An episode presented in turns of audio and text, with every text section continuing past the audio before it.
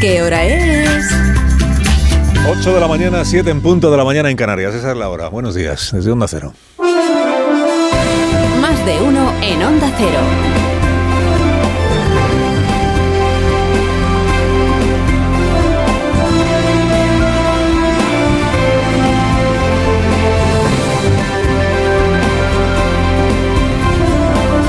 Tal? ¿Cómo están? Bienvenidos a una nueva mañana de radio. Estrenamos el 23 de febrero del año 2023.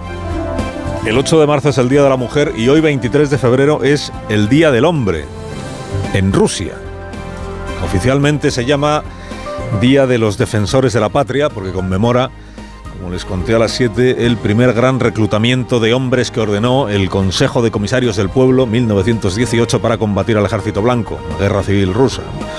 O sea, se conmemora el nacimiento del Ejército Rojo, a la 23 de febrero en Rusia, Día de los Defensores de la Patria. Pero como ese ejército estuvo constituido fundamentalmente por hombres, la tradición en Rusia en este día de hoy es que las mujeres les hagan regalos a los hombres, en casa y en el trabajo. Y popularmente es conocido el día de hoy como el Día del Hombre. Y solo hay que ver el fervor con el que lo celebra Vladimir Putin, que se ve a sí mismo como el hombre entre los hombres. Rusos, naturalmente, el superhombre que desde su palacio amurallado, ahí en Moscú, ordena reclutar a jóvenes rusos para enviarlos a morir a Ucrania en el cumplimiento de esta misión imperial que él se ha cargado o se ha encargado de colocar sobre los hombros de todos esos jóvenes compatriotas suyos. Algunos regresan mutilados, otros regresan muertos. Someter al pueblo de Ucrania es la misión que les ha, que les ha ordenado, destruir las instituciones ucranianas, destruyendo antes las ciudades y las redes de electricidad y de gas que abastecen esas ciudades. Ayer nos preguntábamos a esta hora qué es lo que tiene Putin que celebrar. O sea, ¿de qué presume exactamente? Y eso que aún no le habíamos visto hinchado como un pavo real ayer en el Estadio Multiusos de Moscú, antiguo Estadio Central Lenin, anunciado Putin cuando apareció por allí por megafonía como si fuera la reencarnación de Pedro el Grande. Президент Российской Федерации Владимир Владимирович Путин. Putin. Eh, A 200.000 personas, fans del caudillo ruso, por lo menos algunas de ellas, aclamándole como si no hubiera un mañana. ¿no? Fans o fingidores, a cambio de dinero que de todo había en ese estadio. Imposible no evocar esta mañana al dúo sacapuntas. ¿no? ¿Cómo estaba el estadio de Moscú? Abarrotado, abarrotado. En la víspera del aniversario de. Bueno, en la víspera del Día del Hombre que soy y en la antevíspera del aniversario de la agresión rusa. Un espectáculo aquello. Primero hubo actores en escena proclamando eh, disfrazados como combatientes rusos de, todas las épocas. Luego se apareció Putin ahí ante la masa para proclamar el orgullo que siente por los soldados a los que él ha enviado al frente. Claro, los que ha enviado al frente y que siguen vivos, ¿se entiende? Porque si se juntaran todos los féretros, féretros invisibles, si se juntaran todos los féretros de este último año de soldados rusos uno al lado del otro puestos ahí en ese estadio, 70 u 80 mil, habrían dejado pequeño un estadio que es gigantesco. Esa defensa está siendo liderada por el mismo tipo de luchadores valientes que los soldados que están aquí ahora junto a nosotros. Están luchando heroicamente, valientemente, valientemente. Estamos orgullosos de ellos, muy orgullosos muy orgulloso. Muy orgulloso de todo, Putin. Un año intentando someter a Ucrania sin conseguirlo. ¿Qué es lo que celebra? ¿Y, y qué es lo que celebran quienes alimentan el, el, caudillo, el caudillismo un poco asfixiante? Ya, en un país como Rusia no es fácil saber lo que opina en realidad la mayoría de la población, claro, porque ¿qué opina en realidad? ¿Qué opinan en realidad los rusos sobre toda esta historia? Anoche conversó Rafa La Torre en la brújula con la historiadora rusa Elena Bogush. Nadie sabe qué quiere Putin. La mayoría de la población no apoya activamente esto. Hay fotos de decenas de buses que llevaron las personas eh, allí al estadio donde hubo este mitin concierto. Son las personas que trabajan en algunas organizaciones estatales donde los dicen, señores, hoy en vez de trabajo van, van al mitin. Llenar estadios. Llenar estadios para aclamar al caudillo es una vieja práctica de regímenes poco transparentes, como bien sabemos, ¿no? Y en eso el ruso es verdad que es maestro. Bueno, nadie sabe lo que quiere Putin, pero sí se sabe lo que no quiere. No quiere un alto el fuego, no quiere una negociación que ponga fin a esta agresión, a esta guerra, no está siendo nada receptivo a los llamamientos que está haciendo Yone Belarra, para que en lugar del, del fuego y las armas y los misiles lo que haya es una negociación de paz.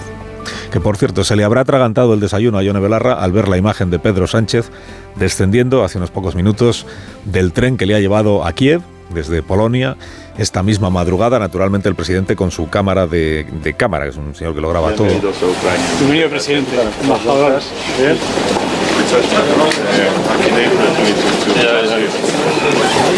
Recibido el presidente, son las, las imágenes o el audio de las imágenes que ha distribuido hace unos minutos el Palacio de la Moncloa.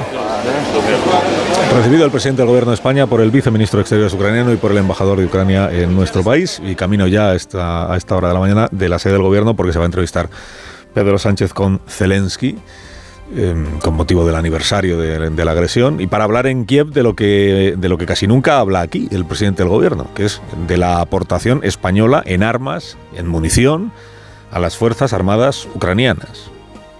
Digo de lo que casi nunca habla aquí, porque si usted hace memoria de cuántas veces en el último año en el Parlamento español, que es donde estamos representados, la sociedad española, cuántas veces se ha hablado en profundidad de lo que está pasando en Ucrania, pues le saldrán igual dos o tres, como mucho, como mucho. Eh, Podemos está en contra de, la entrega de armas a Ucrania, como sabemos, y está en contra de la OTAN, y está en contra de casi todo lo que Sánchez encarna en esta visita que hoy está realizando a Kiev. Ayer le preguntamos en este programa a José Borrell, ministro de Exteriores europeo, qué piensa de quienes repudian la política europea de asistencia económica y militar a Ucrania, incluyendo la entrega de armas y munición para repeler la agresión rusa. Lo siento, pero a mí me gustaría más invertir en otras cosas. Pero tenemos que hacer que la industria de defensa sea más capaz de responder más rápido a las demandas planteadas por una guerra que consume muchísimo material militar. Para nosotros no, es excluyente armar a Ucrania con buscar soluciones para, para parar la guerra. Quien tenga una propuesta, la ponga sobre la mesa. No se le olvida a Borrell, como no se le ha debido olvidar al PSOE, que el partido con el que cogobierna España, que se llama Podemos, bautizó al PSOE hace ya muchos meses como Partido de la Guerra tal como ahora le ha bautizado en otro ejercicio de fraternidad entrañable, como partido del Código Penal de la Manada.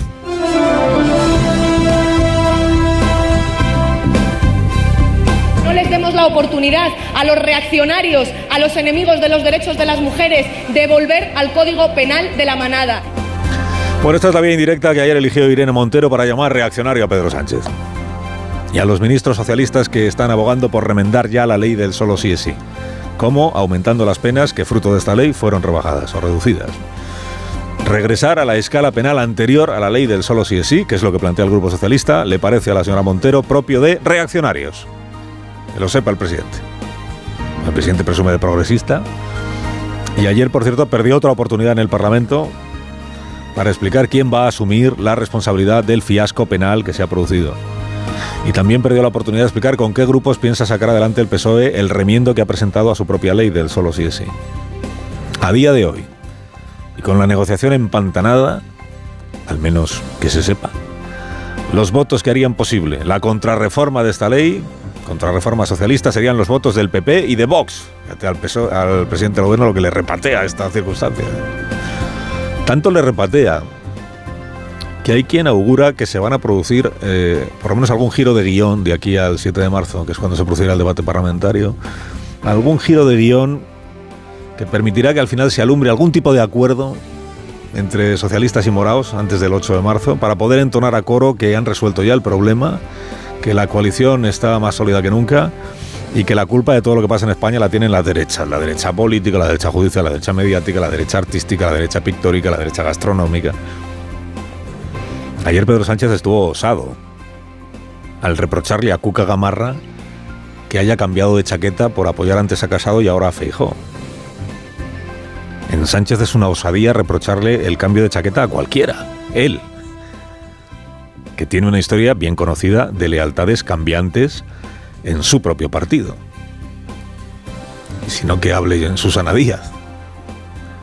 Claro, es pronto para saber si el presidente mantendrá su respaldo de hoy a la propuesta de la ministra Job, que es la proposición socialista, o acabará mutando de aquí al 8 de marzo. Como es pronto para saber si mantendrá su respaldo al ministro Planas sobre el asunto de los alimentos, o acabará mutando y abrazando la posición de Yolanda Díaz, que le ha emplazado a que tome partido también en ese asunto.